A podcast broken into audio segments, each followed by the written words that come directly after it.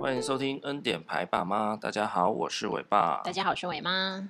Hello，大家，最近一直下雨、欸，我是要讲居家防疫已经大概一个月了啦。嗯，对啊，大家还好吗？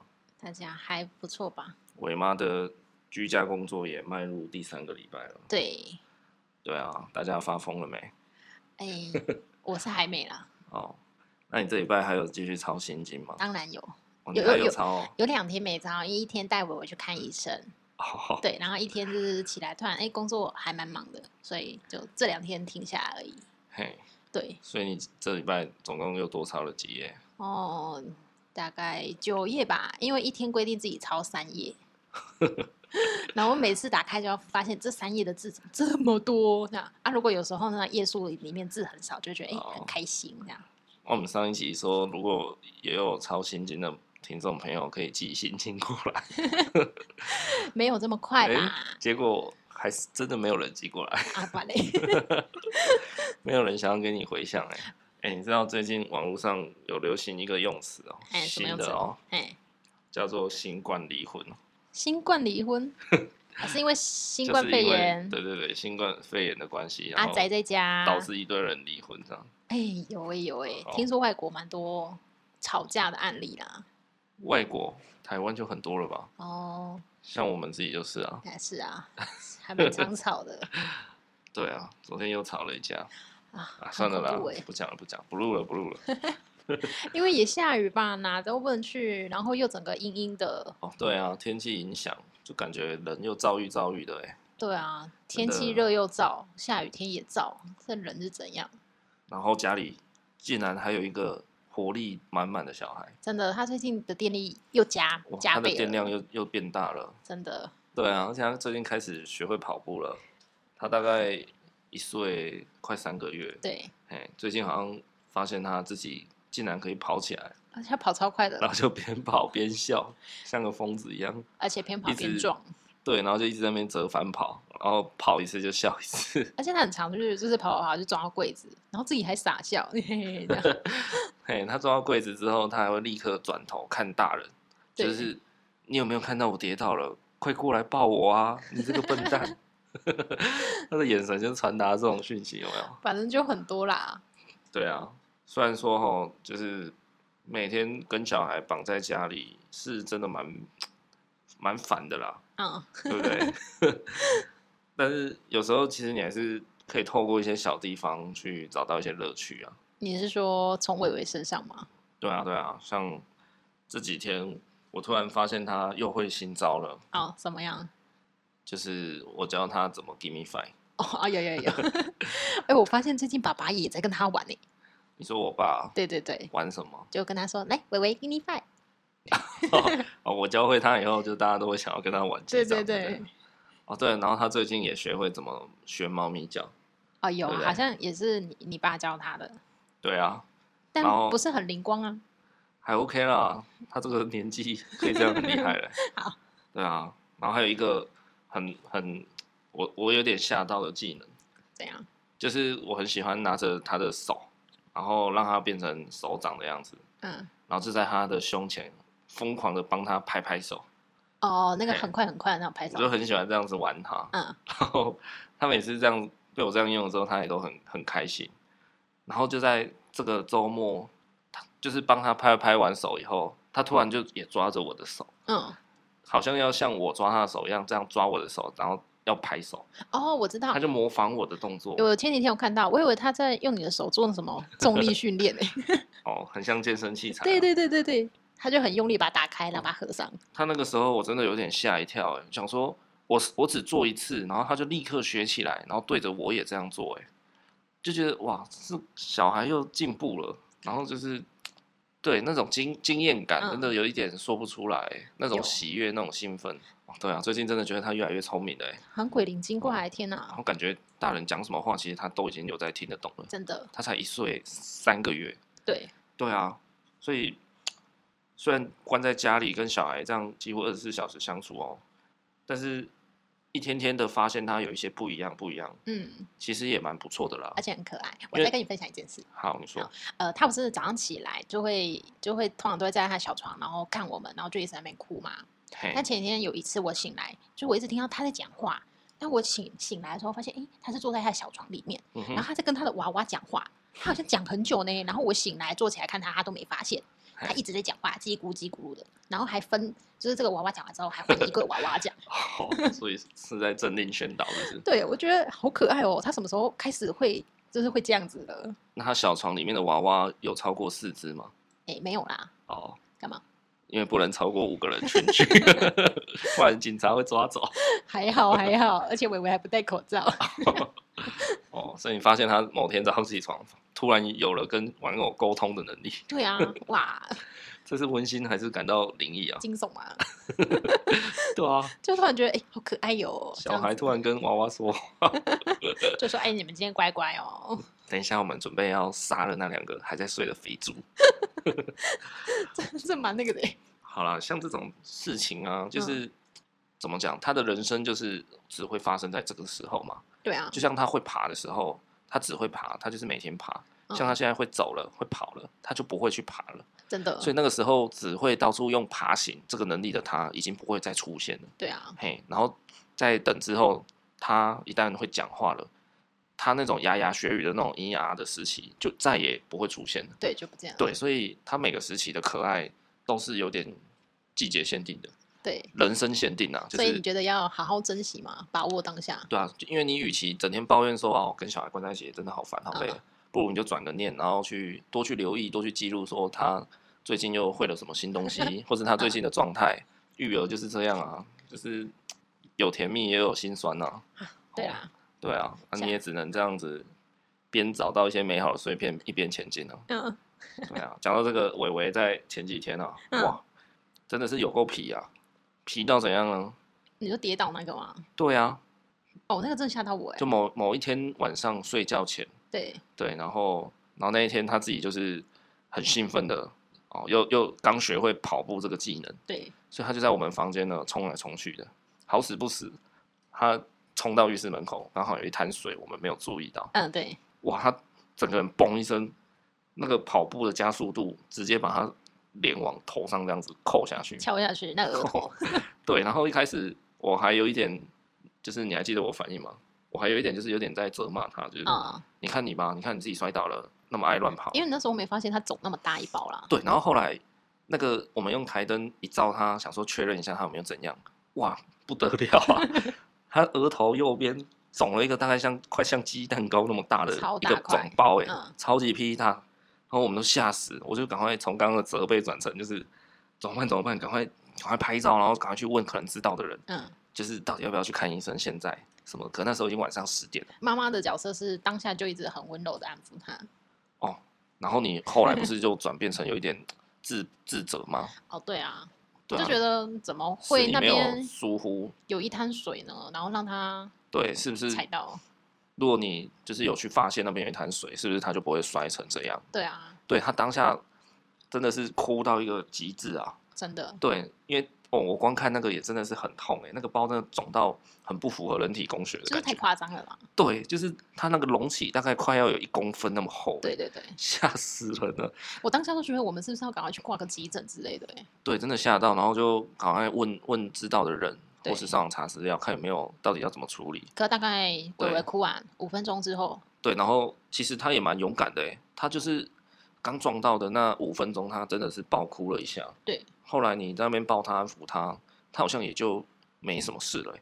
他然后就后来好像就不痛了，然后就又又像一只活龙一样，要到处冲冲冲这你样。后来把他放放下来了，他又在那边哇，又是边泡边笑，哎，就是，哦 但是奇我怪在后面看到快吓死了，对啊，他刚大概十分钟前才撞成那样，他现在又生龙活虎，真的，就你又突然觉得，哎，所以我刚刚的担心是是多余的吗？这一般不是都会有那什么哦，就是人家所谓说什么“一朝被蛇咬，十年怕草蛇”，就是会哦怕怕的吗？对他啊们不会，他好像忘记十分钟前他发生了什么事情一 样。对啊，然后后来就是就是呃，把他哄睡了以后，我们就一直很担心嘛，要观察他有没有对脑震荡，会不会呕吐、头晕，或是突然大哭、情绪变化。对，对，结果好像也没有，他就这样睡着了。他就睡得很爽，对，然后隔天早上大概他六七点起床，才过了大概十个小时不到，八个个小时，大概大概八个小时左右。哇，他的包就几乎平掉对了啊，，就平掉了。超扯的。原本一个鸡蛋糕的总包，嗯整个平掉，几乎平 掉，你一直形容鸡蛋糕，我很想问你鸡蛋糕的造型是什么？就是哦，好，我我讲一个更精准的，嗯很像麦当劳的麦克鸡块，啊，好有没有？就是很像一块鸡块贴在额头上， 就是真的是那个大小，我真的没骗大家好。 OK，他大最近蛮常吃麦克鸡块的。对大家如果有听到这个，可以到我们那个 IG 上找，哦，对，哎我会把照片 PO 上去那。他照片真的超还扯蛮的吓人的。但是过八个小时，他睡一觉起来，那个麦克鸡块就不见了，对，就平了，然后被只剩吃下掉了。只剩下额头还留有那个淤青的一些痕迹。对，那淤青也是小小的，不是哦很明显。我隔天他去看医生啊，然后我跟医生说他昨天肿了很大，我觉得好像有点心虚哎、 医生不想说那些搞配哦，所以你还是希望那个是他还是肿成那样，然后去当看医然是生。没有 啦，但就是我要很很很努力的去跟医生形容一下。你看医生是不是也不相信那那个肿包可以肿那么大？对就啊真的很，真的是肿到很夸张啊而！且他有一种我觉得这种事情也来看医生的感觉。对他一定是把你当白痴，就想说又没怎样。 对，可实际上前一天晚上真的肿的跟鸡块一样大、欸。真的，对啊，殊不知他不知道妈妈前一天都想要去挂急诊了。对啊。然后那个那个草，就是伟伟刚撞到那个当下，嗯，那其实我跟伟妈之间也稍微有一点怎么讲，有点小争执啦，有一点算账啦，就是在那边说啊，你刚不是从门口走过来吗？你怎么没发现那里有一滩水？嗯，好，等等的，然后就是开始会去责怪对方的一些责任问题。对，诸如此类的啦。对，但是其实小孩自己又好像很坚强，一下就好了。他可能看我们在吵架嘛，他觉得哎，赶、快好，不要哭了。应该也不是，他这他是真的好像都天不怕地不怕的，对啊，这是他是鱼的记忆啊，就三秒 钟。所以这个也让我想到说，就是会不会我们大人之间很在意小孩怎么样？嗯，的时候，其实小孩根本就不会怎么样。对，就就是对他来说就是小 case 啊。对，有时候，呃，你觉得他他可能会怎么样，然后在那边担心东担心西的，帮他嗯做好好什么，但其实，哎、你帮他铺的那条路舒舒服服的，他突然走一条旁边的路，对但是好像也走得很不错，对，对吗？但是那条路是你可能从来不会想到会有的路。哦对，对啊，就是他他比你有创意啊，是创意吗？应该说，他比你有想法 吧？还是他就是这样憨憨的找？这个时间就让我想到说嗯，一个爸妈，身为一个爸妈，其实呃，放手这件事情，可能是每一个当爸妈的人一辈子的课题。哦对，像人家有在说什么，呃，即使你到了四十岁、五十岁，你对妈妈来讲，你仍然是一个小孩，嗯，对不对？很多人会这样讲嘛。那其实就是你有没有放手，让小孩自己去走他的路嘛？对啊，所以现在才会有很多就是直升机父母，或者是还是会很担心吧，就是时常打电话关心你或什么的那一种。就是你可能已经年纪都很大了，那妈妈还是很常放心不下你那一种。哦，就是然后小孩就变妈宝这样子。对，所以这个是否放手，就是这个课题有可能会延伸到小孩是会变成妈宝。也我是我前几天有上网看啦，有一个是说可能放手，你可以先练习怎么松手，哦，对，就是你松一先点。对松手之后，你再去放手，你会比较可以接受。你一瞬间马上跟你说，哎你都不要管你儿子，怎么可能？嗯，我最近在查资料啊，我觉得有一部卡通，大家一定都跟这个放手的议题还蛮息息相关的，好，什么卡通？就是迪士尼的那个啊，《玩具总动员》第四集。第四集哦，对，就是以目前来讲最新的那一集嘛。，对，那那部卡通看完，就是那个客厅，就是胡迪最后就是放手啦。嗯，对。对哎，我记得胡迪最后好像没有回到他他家，对不对？对，他后来他就是把好那像个留在那个那个。他就是把那嘉年华会个警长勋章给崔斯之后，他就跟那个。他就跟那个他嗯牧之羊女前的嘛，对对对对，他就跟他一起去，传承的，然后对对他对跟牧羊女好像自己就是最后好像是自己去过自己要的人生吧？是对吗？我觉得这就跟父母放下课题还蛮像的啦。对，就是你有朝一日你一定要放手，对让小啊孩自己去走。对啊，嘿，所以怎么讲？假设你知道那里就有一滩水，你今天还是要让伟伟冲过去跌倒吗？哎，如果好，如果你知道旁边有一些防护措施，嗯他可能不至于摔得太严重，嗯但是他就是可能会摔倒，然后会痛一下。嗯，那如果是你，你你会想要让他摔一次看看吗？我觉得我应该还不会，因为他现在你还是很担心嘛？还比较小，因为你因为他现在是一直跑跑跑跑，然后他那里有一滩水滑出去，就算旁边都是软垫还是什么，你还是无法想象他摔出去的状态是怎样。 就是如果我旁边不会有什么致命性的东西，会导致它一摔可能就呃摔断鼻梁什么的，嗯，只是纯粹的去会去敲到，然后会痛一下，啊，嘿，或是可能稍微的 O K 一下，对，那这样子你觉得你放心吗？哎、你会眼看着他可能去犯错，还是你会宁愿你每一天都很仔细的检查门口？我也不会很仔细啦。反正如果我知道那里有一滩水，我就会先把它擦干净。但如果没有，那就是他的命。如果没有，然后他还跌倒，就是他的命。对啊，我防不胜防吧。 他前几天拖着你的那个电脑包走来走去，然后就摔倒，用到自己的牙齿，哦这，我防不胜防啊。嘿，对，但是我可以防范的地方啊，我就先把它擦干净。 对，因为他已经很常跌倒了，我可以减少他再跌倒的几率。可是这样听起来你就很像是你以后可能也会变成一个直升机父母， 没有，我现在在学习松手，有吧我？不觉得我会是直升机父母哎、哦，像你爸妈的从小对你们兄弟姐妹的教养，好像就是就是比较放山鸡啊。对啊哦，哎，我们家以前养过放山鸡啊。哦，所以你爸妈是从小把你们三个当鸡在养。对对对，就是自己生的三只鸡。哦，没有，就是它在于你人生，他会跟你说，哦，假如说你要选择什么选择性的部分，他可能会跟你分析，哦，这条路是怎样，这条路是怎样，你就是嗯自己去走。这比较那个西方世界美式的教养啊。嗯，说对穿了就是他们也不想背责任啊，对啦，说穿了可能也是懒啊， 对啊或是工作啦，因为你知道养鸡或是什么的，其实时间也不多对啊、啊，哦所以他们可能就比较放任你们自由生长对，啊。只是还好你们没有特别长你坏，就没有长歪、欸哎，没有长嗯对歪，，所以我就是这样子的状态上，就是生长起来的。所以我觉得我不想要去管，就是别人太多，嗯哼，因为我自己不想被管，那我就觉得我干嘛要去管别人那么多？这样子哦。尊重嘛，你的人生，哎，我前几天在公司，嗯然后因为最近小孩子都停课嘛，对，那就有一个同事，他就带着小孩去公司上班，因为他家里面没有人可以照顾。对，然后有一天我一到公司，小孩子就在那边吃，小孩子就在那边吃早餐，但是他吃的很慢，嗯，嘿，可是你问他说你还要不要吃，他又说他还要吃，哦、可是他就很明显的吃的很慢，不知道什么原因，你也不知道，那你有看到他嘴巴在动吗？就是有有一点厌世的感觉，可嗯是你说要把它收起来，他又好像他确实是还想吃，哦，嘿，可能是刚刚还是有点爱困，所以不太不太想积极的吃还是怎么样。哦，嘿，然后我就想到说，诶，如果像这样的问题以对后，哦，微微大一点的，他听得懂我们的话，那我们跟他说，哎，现在就是要吃饭喽。对，对，那如果微微他也在那边要吃不吃的，或是直接说我不要吃饭，嗯，我我我就想到说，如果以后是我，我要怎么处理这个问题？哦，你有想过这个问题吗？哦？我我之前都会看一些人家一些影片啊或什么的。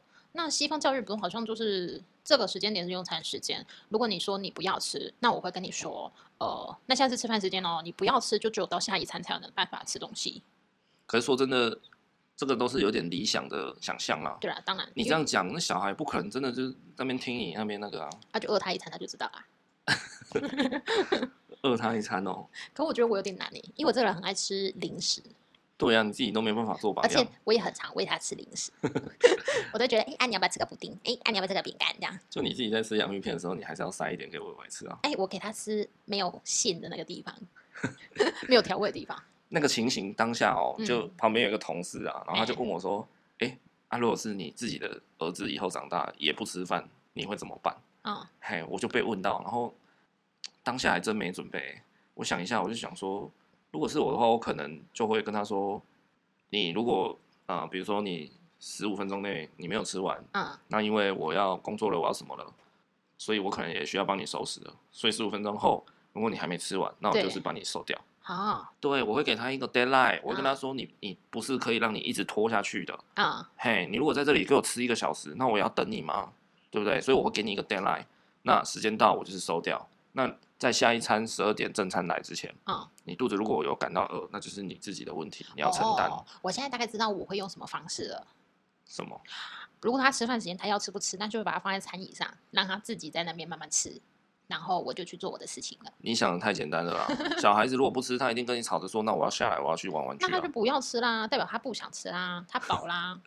那如果是他想吃，他想慢慢吃，那他就是在上面慢慢吃，我去做我的事情，这不强强，这没有强碰到啊，没有冲突。！”没有呢，他不吃不代表他，哎、不饿。嗯，他只是可能同时他更想玩。哦，只是但是可以表示说他的确没有那么饿啦。对嘿，如果他真的饿到受不了，他绝对就是巴结的吃嘛。对那他今天可能才七分饱，他就觉得，可是我又很想玩，对所以他就是去他就选择不吃，然后跑去玩玩具。对，对啊，那这种时候，你说他不吃，代表他不饿吗？那他其实也有饿，那你就去玩玩具啊，那他是只你的吃选七分择饱，啊他有可能早餐吃完，他也许十点半他就肚子饿了，然后嗯吵着跟你说，我可不可以先吃波卡，先啊吃饼干？对那你怎么办？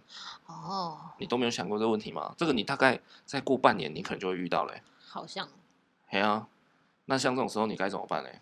就是让他先饿半小时吧。哇，这个真的是，我觉得是那种幼儿时期爸妈也是永远的难题啊。对啊，对啊，这个如果我们半年后有遇到，再跟大家来解答好好了。啊，因为我好不觉好得他的选择嘛，我也不喜欢被强迫吃东西啦。好，然后我最近呢有在网络上刚好看到一篇文章，就是讲的蛮好的，想跟大家分享一下。嗯，什么样的文章？它是一篇关于李安导演的一篇育儿的文章。李安导演育儿，他儿子很大的你，对啊，他儿子有去演那个《最后大丈夫》，长得也是帅帅的啦，一表人才。好，我看到那篇文章呢，它的标题一看到我就是被吸引了。它标题是写说李安这个人，他说不要教小孩子如何孝顺。对，对我看到这篇文就跟我心中的想法真的是不谋而合。怎样？请问你在笑什么？很会讲成语哦。真的啊，我从很久以前我的家庭观念就是这样子，啊，就是我不会去 care 你的辈分，你是我阿妈，你是我叔叔，你是我谁，我从来都是比较在意事情的对或错。嗯，对，如果你做错一件事情，即使你是我阿周，我也会跟你说。当然，我不会用责骂的啦，又不是就是在骂孙子，只是我还是会表达说，哎、你刚刚讲什么话不太对，然后你你不能做一些什么事情，这样不太对。嗯，对，可是绝大部分的人可能都是啊、小孩子无心不吹，就是被骂就被骂、啊，被念就被念啊，对吧？对啦，就是在我们大环境教导下，很多都是这样吧。因为在我们华人文化里面，就是呃，面对长辈们的一些意见啊，其实我们好像只要一旦去反驳、去回嘴，好像就会被贴上一个不孝顺的标签啊。 而且人家就会觉得啊，你就不懂事啊，哦，对啊，就是他们会说啊，你就小孩啊，对，啊，你有我们经验多吗？讲哦对，就是你吃的米有我吃的盐多吗？对啊，就讲这种，就是倚老卖老，这种话其实就是一个很大的情绪勒索啊。对啦，对啊，他先扣你一个帽子，说啊你你就比我年轻，所以你绝对比我不懂事。对那我现在再告诉你怎么做才是好的。对，我真的很讨 厌哎，就是要你照着他的路走啊。对啊，所以我我看到这篇文章的标题，我真的很有感觉，因为这完完全全跟我的育儿理念一模一样。嘿，你我点进那个文章看啊，对，他说不要教小孩子孝顺，那应该要教小孩子什么？他说应该要教小孩子如何去爱。对，嘿，如何去爱人？这个人可能是情侣、朋友什么哦，师长或甚至父母。对，他觉得就是小孩，他其实就是一个个体嘛。对，对，那既然他是一个个体，你为什么要强迫他去喜欢做什么事情，嗯，或是强迫他呃喜欢穿什么颜颜色的衣服？他就是个个体，你为什么要强迫？哦，我觉得教他爱，他就会反向的去爱爱他的父母，那这也算是一种就是孝顺的，人家要要得到孝顺的那个行为吧。他爱你，所以他就会把他就会觉得怎样是对你好。但孝顺有一种就是应该是一种说，形式以下对应上的感觉。应该是说，呃，华人文化里面的孝顺这个观念哦，它其实有包含一点阶级制度的观念在里面。嗯，嘿，就是哦，我是你爸妈，所以你应该要对我怎么样？对嘿，好、我是你爸，诶，你怎么会指责我刚刚讲的话不对？我是你妈，我说这样对你好就是对你好。那其实有一点上对下的阶级之分啊。对但说实在的，刚刚前面讲到，每一个人就是一个个体，哦，不管他是你的小孩，他是你的长辈，他就是个个体嘛。那既然都是个个体，人跟人之间为什么要分高低呢？他认为“孝顺”这个词哦，在现代其实有一点过时啊。对李安导演这样认为了，嘿，他觉得小孩跟父母之间不需要孝顺，只要彼此相爱就可以了。嗯，对，因为过去，嗯，那种旧时代的孝顺的概念，其实有点像是强迫你，好、就是比如说我有一个好很会家暴的爸爸，好了，他可能很爱喝酒，喝完酒就发酒疯打我，可是我对他讲话，我可能好像还是要恭恭敬敬的。对，为什么要？他都不尊重我了，他可以在情绪不好的时候就扁我，那我为什么要要还是要遵守那个辈分之分呢？对吧？对啊，就是社会上的刻板印象吧。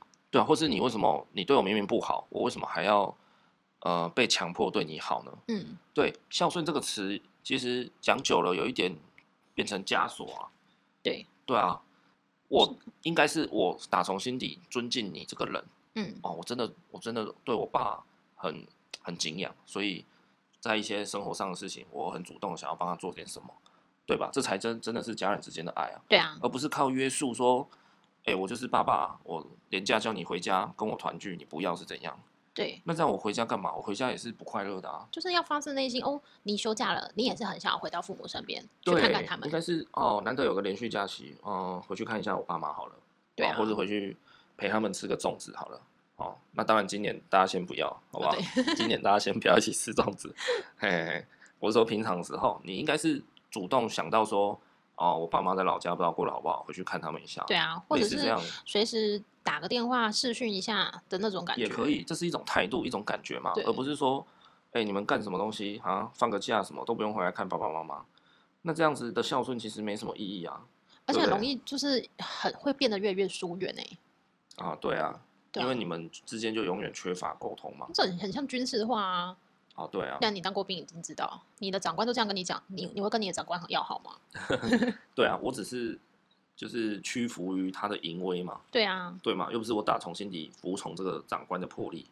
而且我觉得孝顺这种东西啊，就是在这个枷锁之下，会变得很多人是那种愚孝，你知道吗？啊、就是明知道不可以也不对，但他就会觉得没办法，这是我爸妈，我就应该要这样。啊，对，那久了之后就是一种恶性循环吧。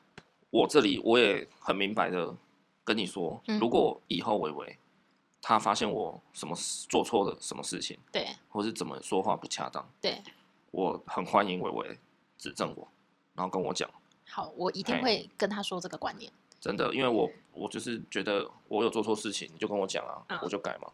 如果我也认为是你的指控是合理的嘛，对当然你不能随便说一个什么，我就我就说哦，那我错了。如果你的你你给我的意见是合理的，那我当然就会听进去，我当然就会去改啊。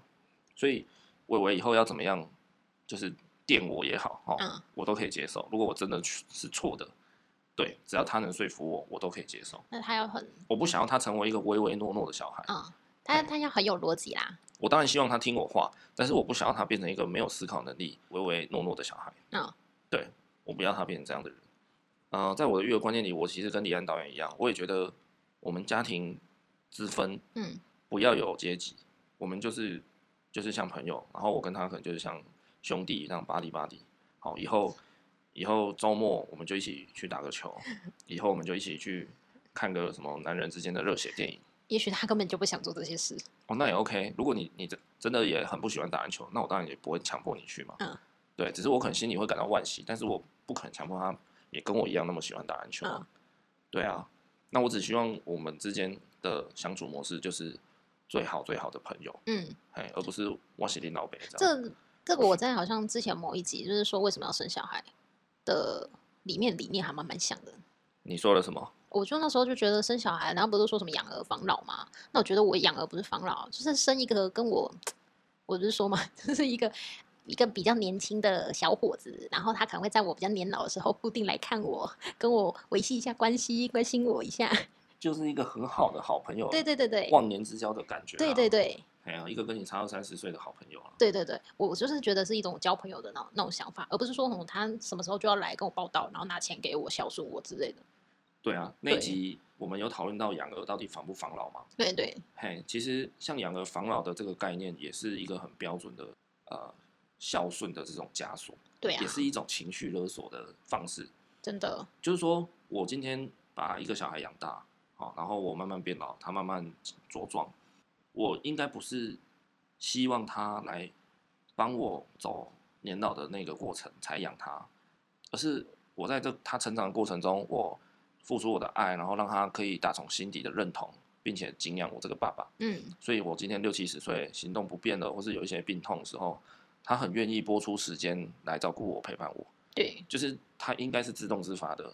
我不要他就是那种啊，他来了，然后那边不情不愿啊，然对后在啊那边做事要做不做啊。就是让他觉得他付出时间在你身上是值得的啊，因为你们是对朋友。可是对为什么让他呃要怎么样让他会这样觉得？就是我要做好一个让他可以尊敬我的爸爸嘛，对啊，吗？你如果你平常我如果当一个就是都不怎么陪他，好，我每天就好像说自己工作很忙，或是在家也不太理他的人，对，那我凭什么长大我要跟小孩说，哎、为什么你都跟我不亲啊？因为你就只有生没有养啊，生对而嘛不养、你啊。在过程中，你就是没有陪伴到我啊。然后，呃，我小孩很喜欢打篮球，可是我从来没有跟他去打过篮球。对对我连他打球的样子是长这样，我都没看过。对对，那你在这样的情况下，小孩长大，他当然不会那么认同你这个父亲啊。就是要互相去关心，然后了解对方都在做什么吧。对啊，你对我不想要当那样子的一个爸爸，就是好像我都完全跟小孩没有交集，然后也跟他没有什么太多时间的陪伴，然后长大只能用那种亲情的枷锁去套住小孩，说，啊，你就是要给我怎样，你就是要怎样。就是有血缘的好陌生人啊。对我，我我觉得人跟人的互动哦，所有的人际互动都是应该出自于内心的自动自发，嗯，而不是跟你说什么，哎，我对你很好，为什么你不爱我？你要跟我分手？这就是我们华人文化里面最会的情绪勒索。对。如果在于就是如果父母还蛮常会有这种说法的。对啊，像我对你很好，不代表你一定要爱我啊，嗯，对吗？我就是对你感动不了，我就是对没有爱你啊。你对我再好，我为什么一定要跟你在一起呢？对啊，对吗？你的付出不应该是建立在我也必须回报我的爱的份上啊。对当然，你付出我没有回报你相对的回馈，的确会让人家很受伤、很灰心啊。可是你的出发点就不应该是这样的心态啊。对，我就很讨厌一种话，就叫做“他是你爸、欸”，他再怎样也是你妈、 欸。其实这种你是很话，常听到这句话，是不是？这种话某种程度真的就是一种情绪勒索啊。对啊，对啊，他是我爸，那又怎样？所以他嗯可以发酒疯打我吗？他是我妈又怎样？所以他可以弄用那种窒息的爱在对我付出吗？嗯，对吗？我会尊敬你，是因为你做的成功，你做的好，让我觉得哇，我妈妈真的是一个全世界最伟大的女性，我爸爸真的是全世界最好的爸爸。你没有做到这种程度，你就要求我应该说哦，这是我爸，我我再怎样我也得爱他，我也得对他表现的亲切。这个我觉得太假了啦，对啊。然后像刚刚讲到说养儿防老这件事哦，其实李安导演还有讲一句话是说，孩子真的不是父母的附属品。对，然后这个加上我前几天在那个 Netflix 上看到一部电影，它叫《窥探》，嗯，然后它里面有一段台词啊，就是两个妈妈在对话在聊天，然后他们就有讲到说，呃，当我们生了小孩以后，我们都会很开心、很兴奋的，然后可能逢人就会说，哎，你看这是我儿子，你看他很可爱吧，他长得很帅吧，然后他怎么样，他怎么样，就是我们开口闭口都在讲自己的小孩，对，好像那个小孩变成我们的拥有的一个什么物品一样。嗯，哦，就很像你今天买了一部名车，所以你就到处会想要到处跟大家讲说，哎、你看我的车帅、欸，你看什么开起来多多厉害，嗯，有一点那种感觉。哦，我知然后他道，他就说，呃，我们都以为我们生的小孩是替我们大人自己制造一个归属，嗯，就是小孩就是属于我的，对哎、在这个世界上有一个人是属于我的，对，但他说，其实大家都错了，其实应该反过来，属于小孩的人是我们，是大人属于小孩，因为嗯小孩他长大了，他以后会有自己的路要去走，要去飞。那我们我们的人生只会可能只会越越活越小，我们的世界可能就会越来越狭小，我们就会需要呃正要飞翔的小孩带着我们。对，对，其实我们才是小孩的附属品。哦，而不是我们创造了一个小孩，然后这个小孩永远就是属于我们大人。对，对这句话，嗯我那时候看到一半的时候，哇，真的是醍醐灌顶哎，好像真的是这么一回事，你不觉得吗？对，就是你的，你之后就是你，你会一直在他身边唠，就是想法也是，就是哦，他在外面有没有吃饱啊或什么的，对，就是那个对主从关系，其实应该是小孩子是主才对，而不是对大人是主。对对对，嘿，他长大了，他有自己的想法，他有他自己的喜好，跟他想要过的生活。那我们总以为我们可以抓得住他，可嗯是事实上，我们都是有点像是，如果你越想抓他，你就越成为他的累赘。你知道，事实上，如果你就是长大之后你放心不下啊、这是有一种词叫做空巢期耶、空巢期，这个词叫做空巢期父母。有些人的症状再深一点啊，它也是一种就是病症这样子。 哦，真的、哦、对，就是他觉得小孩就是可能离家出走了，对对啊，你就会很不安，然后放心不下，然后会很忧、很焦躁、忧虑。就是你你会觉得说，哎，你好像不被需要了，那你会开始对自己的身份开始失去，你就开始疑质，就是质疑自己的身份。对诶他是不是不要我了，不需要我了？这对，样子所以这个是不是印证我刚刚讲的那一段话？其实对你才是小孩的附属品。对嘿，一旦小孩今天脱离你了，然后你瞬间就好像失去一个重心，你知道吗？对对对，嘿，所以其实我们父母才是小孩的附属就品。是就是反过来才对。对但殊不知他就是巴不得很开心的要去上大学之类的。对，因为他长大，他可能会开始重心转向同才，对啊，然后甚至以后会转向他的男女朋友、伴侣对，等等的，或是他以后上班的同事。就他想飞，对他想要有自己的生活，可是你会突然很失落，觉得，哎，他以前不是最喜欢跟我抱抱吗？嗯，他现在怎么一有空就跟朋友出去玩什么的？所以那其哦我实觉大得人才应该是那个需要学会放手的人。啊所以这个又回到了刚刚前面讲的，每个人都是独立的个体，你没有保有自己生活重心的人，你在人生的路上会走得很辛苦，因对为啊你永远都在找你的重心。他很容易失去自我。很容易，对，因为你不稳的时候，你就想要抓点什么，对，但实际上你应该只要靠你自己就好了。我觉得就是那种你要先学会怎么爱自己，怎么对自己好，那周围的人就也会去爱你，对你嗯很好。嗯，这对个像李安导演他有一段提到说，教育小孩哦，自己要先做好，要先做到。对，很像小时候，我觉得你有没有听过爸妈会跟你说，哎、你再不好好读书，你长大就会像我们一样，可能做的工作就是一般般，然后很平凡，然后常常要为了钱烦恼。嗯，对，然后就会用这样子的说法来来，就是跟我说什么，你要去好好读书，你要去写功课，你要少玩一点，你要什么？对，对我小时候都会说，我觉得一定很机车。我小时候都会说，那如果你很怨叹你现在的生活，你以前为什么不努力一点？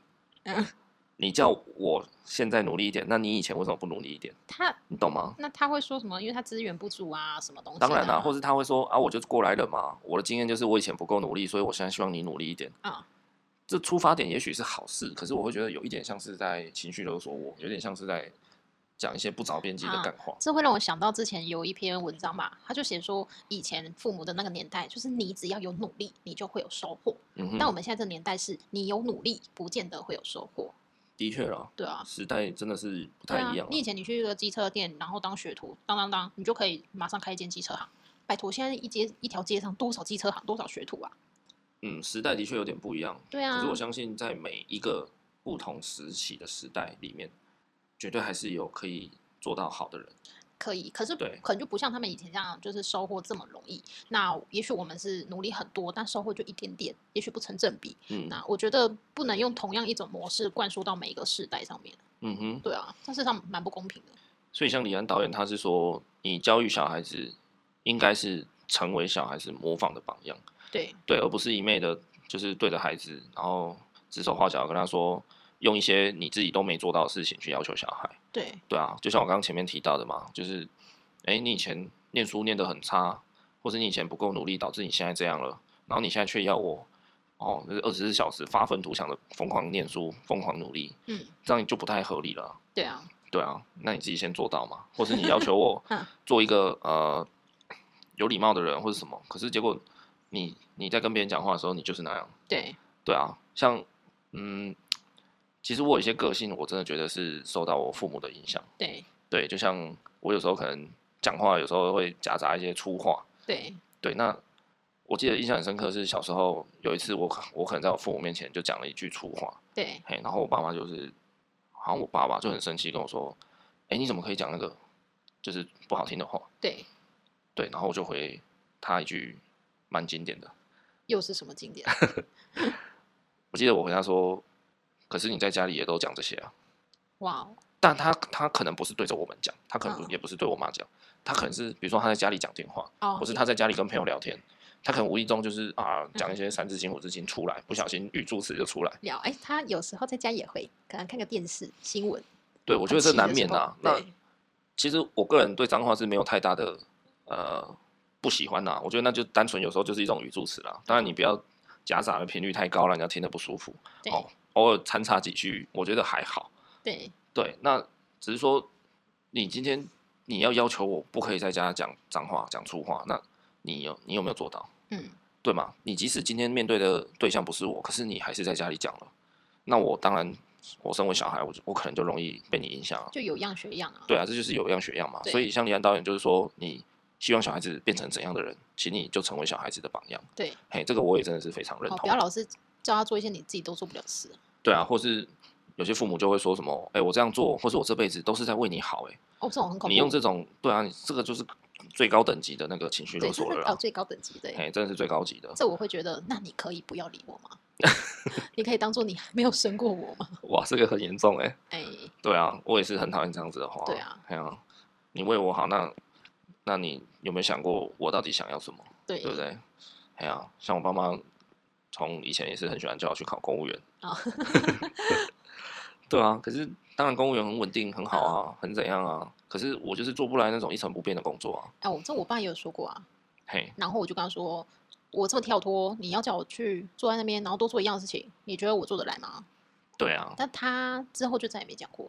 哦，所以你爸妈确实是稍微比较开明一点的啦。对啊，他觉得啊，我就跟你讲过啦，你不要就就就这样，也有可能他们就是懒得再跟你讲什么，对吧？就觉得是啊，喝啊，心太力啊，觉得我也很固执之类的。有啦，我阿妈很爱说什么啊，你就去当警察啦，当警察很好。然后对我就啊说阿妈，我给他洗。其实这个就是 你给他戏 哦，我觉得那个歹徒要更给他戏吧，你那种开枪打人都不知道会打到哪里，要把他脚打就肿，打 头，直接爆头。没有像这个就是，其实我觉得华人文化哦，就是差在这一点啊。华人文化因为太有人情味了，然后嗯太多人情包袱了，所以其实，在很多事情上都会让一些做法变得很挚爱难行。我个人是非常崇尚西式的教育，就像我刚刚有讲到，就是你十六、十八岁，在美国，他们就是他会给你一台车，嗯可是他给你是那种二手车，因为在美国车子真的很便宜，对，嘿，一部二手车可能才几万块，那我就给你一部车，让你在移动上，你有办法去你想去的地方，你你能做你想做的事，然后你就要给我出去生活。那你你你想读大学，你想怎么样？你的学费你要自己想办法。嗯所以美国人就会常常想要去争取奖学金，哦，有哦，任何机会可以参展、可以比赛，他们就去努力。嗯，对他们要对自己的人生负责啊，哦，我觉得这点我们以后可以学下来。懂吗？可是东方人的父母他就会反而跟小孩说：“啊，你十八岁就要出去哦。”哦，对，很多哎人都说啊，你大学要不要填附近的就好啊？对，我可可以保是护你啊，你嗯为什么要那么早离家？我可以家里住家里就好啦，你为什么要去外面租房子？哎，那你爸妈跟我爸妈的想法差很多哎。我姐高中她就自己去隔壁乡镇自己租房子读书哎。哦，对啊，所以就就说了嘛，你爸妈也就是比较现代化一对点嘛，啊而且我那时候大学的时候，她希望我们去读隔壁县市的，哦，就不要在就是台南读书就哦，我以后也会希望这样子。呃我对嘿我也你是去，因为有时候念大学是你唯一可以在外地闯荡的机会，对啊，就是自己你可以出独去立外的时面候啊。开拓一下眼界，你不要老是待在同一个城市。对我也会希望我的小孩这样。对，可是很多小孩有很多父母都希望自己的小孩大学是在附近读哎，就他不希望他出去放飞这样子。对啊，所以我以后想要实施就是西式教育。嗯，嘿，我要提早建立你对自我人生的负责。那我会协助你去找到你想走的路，那也尽可能给你资源。对，对，然后我也不要你愚愚昧的孝顺我，我要你是打从心底的敬仰我，嗯尊重我这个爸 爸。那当然，我也不是说空口讲讲，就说要你尊重我。嗯，哎呀、我绝对是可以做得到。那如果我对没有做到，就请你不要孝顺我。嘿好我真的是这样子的想法。 OK，我们一起灌输他这个想法。也不要说灌输啦，就是提供这样子的一个概念让他成嗯长。那他如果自己有别的想法，他想要去接触，可以说服得了我，我都接受。对啊我我就很简单，你今天有你自己的道理，你说服得了我，我就相信你，我就接受你。那如果你不能说服得了我，那我很抱歉，那我们只能继续抗衡，或是你就能你就只能接受我的想法了。对啊，嗯也没许错。他以后自己读完书干嘛，他自己也有自己的想法吧，觉得他有他自己对待父母的一套。对啊，，你看像东方人，就是家族之间是不是常常在那边分说？哎、来，这个是你的叔叔，这是你的姑姑，这是你的什么三婶婆，这是嗯，你的……哦，我有时候我真的不知道这些人到底是谁，但我只知道哦，他是我们家族里面的人。对，那其实这种家族族谱之间的诉状图，就也是一种上对下的制度关系嘛。你在国外他们在叫人都是叫名字吗？那又比如怎样，说，哦，我叫我的丈，呃，我的岳父，哦，比如他叫 Alan，那我就是跟他说，哎、嗨 a l a n 好久不哦见。对啊，国外是这样子啊，他不会说，哦，father，好久不见。啊、对，但是他们知道，其实呃，你也算是我的 father 这样，嗯只是说，哦，我叫你，我是叫 Alan，我不会特别说什么，哦，爸，我或是呃某某神婆嗯，就一定要加一个亲戚的称谓，不会。嘿，我觉得这就是因为外国人把每一个人都当成一个独立的个体，他们非嗯常尊重个人，所以他们不会用这种情绪亲情的枷锁去套你。我认为这样子可以避避免掉一些不必要的呃成长过程中造成的阴影。觉得这个这种族谱的树状图，真的就是彰显了华人社会对于上对下那种阶级之分的心态。啊真的啊，他就是要很清楚地知道你属于谁的下面，嗯然后你的平辈有谁。真的啦，对外国人来讲，他们才不管哎、什么谁谁跟谁的树状图，为什么要？你知道吗？他们还什么户口名簿，他们可能连这个东西都没有吧？应该会有吧？怎么可能没有户口名簿？怎么可能不一定啊？像你知道日本人是没有身份证的吗？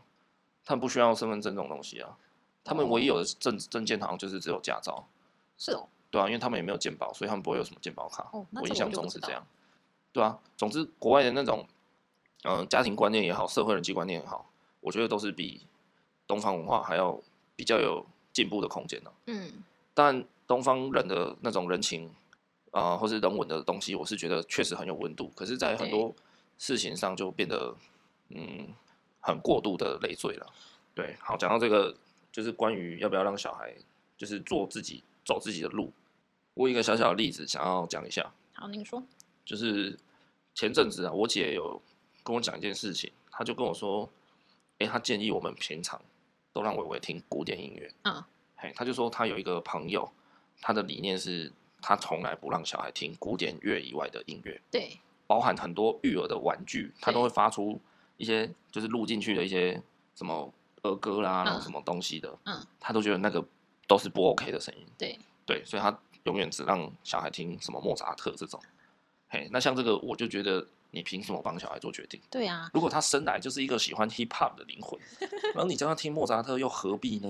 当然，我不否认的是，古典音乐确实有它的质感跟层次，嗯，它的确是比较丰富的一些，嘿，它的等级确实有点不一样了。对，嘿，只是每个人喜好不同，我认为你可以让他听多听古典乐没关系，可是你也必须要让他有接触到对，嘻哈也好啊，或是爵士，或是啊巴萨诺瓦这一些其他的音乐，对，而不是一昧的说我觉得只有古典乐好，所以我只让你听，这这样蛮子恐怖的所以，这样就真的太控制了。对啊，然后像我们很久以前不是有去听一个那个演奏会，哦，对，对，然后听到后来，然后那个总指挥就出来讲话嘛，哦对对对跟跟听众们讲点话嘛。反正他就说什么好像古典乐团最厉害之类的啦，他就先叫了一个观众起来，然后嗯就问他说：“哎、你觉得我们今天演奏的东西好不好听？”对，嘿，然后他接着又问那个听众，一个嗯女生吧，就说：“哎、那你平常会听古典乐吗对，？”嘿，他就自己白目嘛，在那边嗯乱问人家，然后人家就说：“其实我平常很少听啊，我比较喜欢听，比较常听周杰伦那种。啊，然流后行音乐，”对，然后他就那个总指挥回答就说：“啊，周杰伦，哇，这种他只只差没讲出什么“乐色”这种词啦，啊但他的态度非常明显，就是你怎么会听那种东西？啊，那种东西完全不入流。哎，可是周杰伦钢琴也是弹得很好呢，哦，对啊，刚那个周杰伦之所以这么厉害，其实他的乐理什么的，他的基础是很好。对，啊，所以他嘿这样的歌才好听啊，那这个例子其实就跟我刚刚讲的一样嘛，只给小孩听古典乐，就是你帮他做的决定啊，凭什么？古典乐确实有它的好，这个我很肯定。可是我认为你不要只让他听好的东西，你也应该让他去听一点不是那么好的东西。好、或者是今天小孩长大了，嗯，怎么做对他来讲是好的，可是对他有可能做一个比较不好的方法，走偏了，或是不小心会让自己受伤了。哦，你难道就不让他去试试看吗？对，你可能也需要让他去接触看看，让他去摔倒，他以后才知道怎么避免嘛。我是觉得好这东西很难界定吧，像我这人也很少听古典音乐啊，那像我都是到处找儿歌给伟伟听，然后妈妈会给他听台语歌，对啊，对像这个也是啊，那我看他也都是随歌随着那个音乐摇摆，我觉得他很开心啊，那就好啦，对啊，那他很开心就好了。为什么一定要说哦，听古典乐小孩以后才会聪明，才会什么？对啊，如果要这样才会聪明，要活得这么不快乐，那干嘛？对啊，对啊，所以我听到那个例子的时候，我当然也是真的是觉得，怎么会有这种父母啊？有点傻，对啊，所以我的主张是觉得是好是坏都要让小孩子去接触。像前阵子我不是抱着伟伟，嗯让他听那个《禁药王》，对，大家如果没有听过什么叫《禁药王》，请你去 YouTube 自己 Google，自己搜寻《禁药王》的歌，好不好？就是关于什么加赖叫过去啦，哈，反正你都让他听一些奇怪的歌啦，嘿，或是我让抱着伟伟让他听那个潮州土狗，啊，这个一样，大家自己去 YouTube Google 你就知道我在讲什很 么。烦呢、欸嘿，这个是我平常我自己有时候也会点来听的歌啊。嗯那我也不觉得这有什么啊，这哪有什么好粗俗的？嗯因为音乐这种东西，讲白了就是在诉说自己的感情嘛，对啊，自己的情绪嘛。那除非你你的歌词写的很没有意义或什么的啊、我才会觉得哦，你你你写出这首歌没有什么实际的好处，对，对吧、不然其实各种音乐我都是听的，我可以从禁药王听到莫扎特，对吧？我妈可以作证，有我有啦时候也会听啊、呃那个很经典的爵士 Chet Baker。嗯，对，然后听一听 Chet Baker，或是听完莫扎特，我会突然切一首什么 MC Hard Dog 嗯，之类的，都会，我都会听。那我也希望伟伟要多接触这些，不管所谓的入流，所谓的不入流，嗯，对你都去试试看。有啦，他音乐还蛮多元的啦，那你在你接触了那么多，哦，然后我也会辅助你去分辨好坏，那你再去做你自己的选择。这样，那你嗯选择、做了什么样的选择，你就自己去负责你的人生。对啊，当然，我讲的这么豁达，我以后可能也还是会啊 follow 着他。我觉得音乐应该也没分什么好坏之类的啦，这只是一个比喻啦，对就是呃，你要不要限制他的路，嗯让他去走一条所谓的好的路也？许他以后一打开电脑就狂听佛经 了他觉得这样比较静得下心。